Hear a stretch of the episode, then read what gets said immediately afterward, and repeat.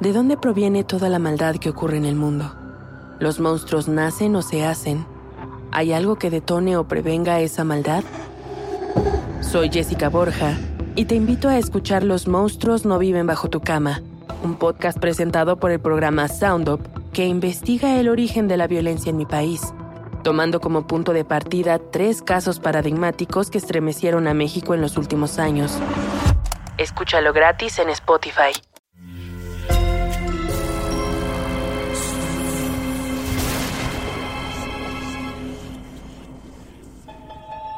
Portal Sonoro no se hace responsable de las visiones, pesadillas o encuentros cercanos del cuarto tipo que puedan suceder antes, durante o después de la experiencia. Para una experiencia sonora completa recomendamos audífonos para dejarte envolver por la casa grande y sus infinitos cuartos. Escucha bajo tu propio riesgo.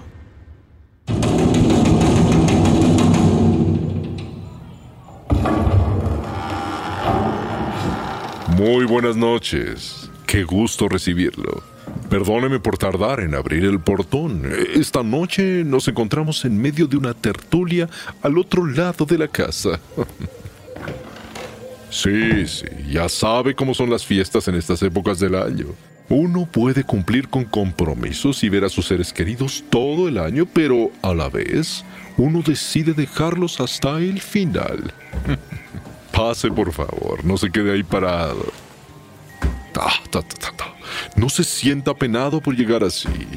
Sé que ha tenido que vivir un momento un tanto mm, difícil, pero esta noche es una noche especial. Únase a nosotros y ya después tomará una decisión sobre su asunto. Pasar la noche en la casa grande le ayudará sin duda a ver las cosas con más claridad.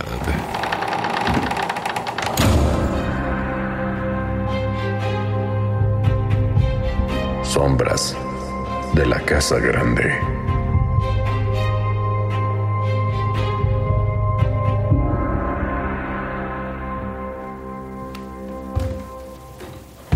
Acompáñeme.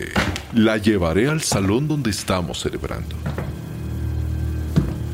Ah, por favor, eh, de verdad no se mortifique. Es un gusto tenerla con nosotros. Nadie tiene que pasarlo solo. Estas noches tienen cierta magia. ¿No le parece?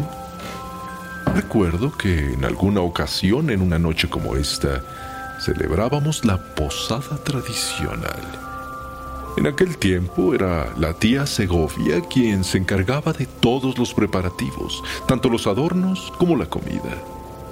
Muchas mujeres del pueblo solían venir a ayudarle a cocinar buñuelos, bacalao y los tradicionales romeritos con croquetas de camarón. ¡Mmm! ¡Qué manjar! La cocina era más fiesta que la misma fiesta. Ahí se vivía el festín. A veces solía preparar crema de cacahuate, pavo y ensalada de manzana. Nada más de pensarlo, comienzo a salivar. Recuerdo muy bien que ese año el sobrino de la tía Segovia vino de visita a la casa grande. Era no más que un chamaco en ese entonces, quizá nueve o diez años, no más. Estaba muy emocionado con la posada y quería participar en la celebración. Ayudaba, llevaba sillas, mesas, vasos y platos. Incluso barría y se ponía a trapear. Claro que todo el piso quedaba empapado y resbaloso, pero la intención es lo que cuenta, ¿no? Conforme pasaron las horas y la tarde se fue convirtiendo en noche, Roberto el sobrino fue a quemar bengalas, escupidores y palomillas en el jardín en lo que esperaba que llegaran las visitas. Cuando volvió, escuchó la algarabía y el júbilo de todos los invitados. Emocionado corrió al gran salón exactamente al que nos dirigimos, donde estaba ya todo preparado. Ahí se llevaban a cabo las fiestas más importantes de la Casa Grande. Es uno de los salones más elegantes, más grandes y más versátiles para cualquier celebración. Las Nochebuenas adornaban el recinto junto con muchos reiletes de papel. Eran tantos sus colores. Yo también me siento niño cuando lo recuerdo. Oh, y, la gente. ¿Cuántas visitas? Roberto fue gustoso a saludar a todas y cada una de ellas. Todas sonreían, bailaban y cantaban. Él daba beso a las mujeres y estrechaba las manos de los hombres. Lo abrazaban y, aunque Roberto no conocía a ninguno, él los saludaba como si fueran las personas que él más quería. El chico deseaba con todas sus fuerzas que todos estuvieran a gusto y también que la comida fuera traída de la cocina. El aire olía canela, piloncillo y guayabas. Había gente mayor, adultos y niños. No había distinción. Pero pasado el momento y en medio del júbilo, algo llamó la atención de Roberto. Y es que un ligero olor a rancio comenzó a inundar el lugar, como algo echado a perder. Me atrevería a decir que incluso como algo podrido.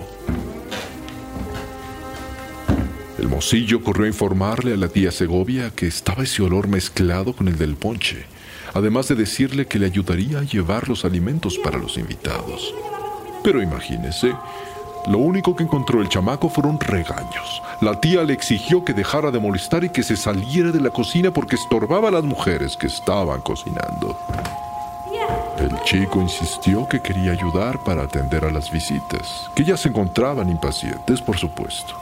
A lo que la tía le respondió que las visitas no llegarían sino hasta dentro de tres horas y que por favor las dejara trabajar.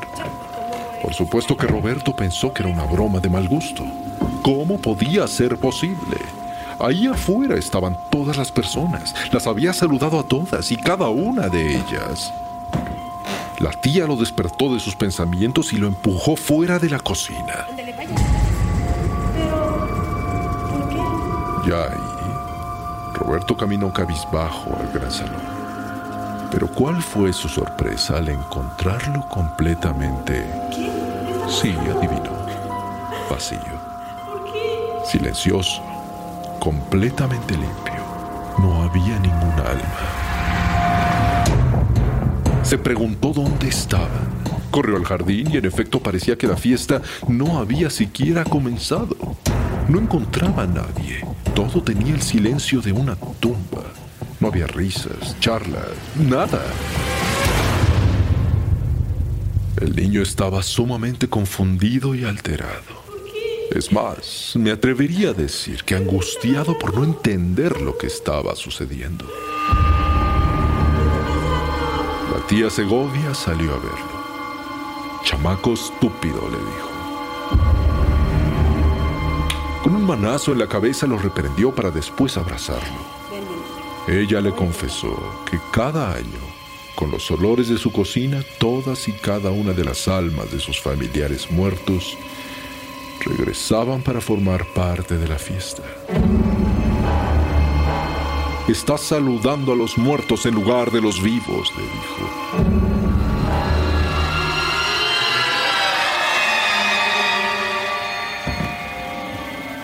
Me parece, amiga mía, que al final estamos aquí todos por la fiesta, para disfrutarla y para ser simples espectadores y degustadores de lo que la vida nos ofrece. La tía no sabía por qué se repetía ese fenómeno cada año, pero ahora sabía que ella no era la única que lo vivía, sino también su sobrino.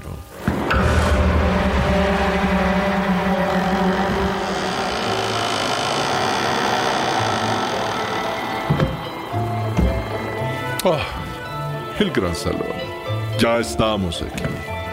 Vaya y disfrute, por favor. La cena está servida y el ponche en su punto de canela y guayadas. Sírvase. Y felices fiestas. No olvide saludar a los invitados. Si es que, por supuesto, ya llegaron.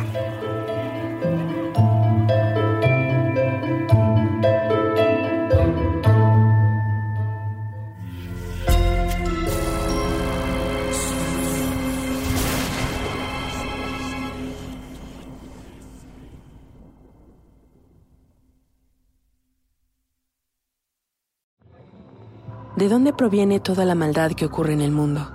¿Los monstruos nacen o se hacen? ¿Hay algo que detone o prevenga esa maldad? Soy Jessica Borja y te invito a escuchar Los monstruos no viven bajo tu cama, un podcast presentado por el programa Sound Up que investiga el origen de la violencia en mi país, tomando como punto de partida tres casos paradigmáticos que estremecieron a México en los últimos años. Escúchalo gratis en Spotify. Sé bienvenido a Tristan Terror, mi podcast donde comparto múltiples vivencias paranormales que mi propia audiencia me manda. Relatos sobre brujas, sectas, fenómenos extraños en distintos lugares conocidos de México. Adéntrate para que conozcas los relatos más aterradores de México. Y así esta noche, te aseguro tendrás dulces pesadillas. Escucha Tristan Terror en cualquier plataforma de podcast.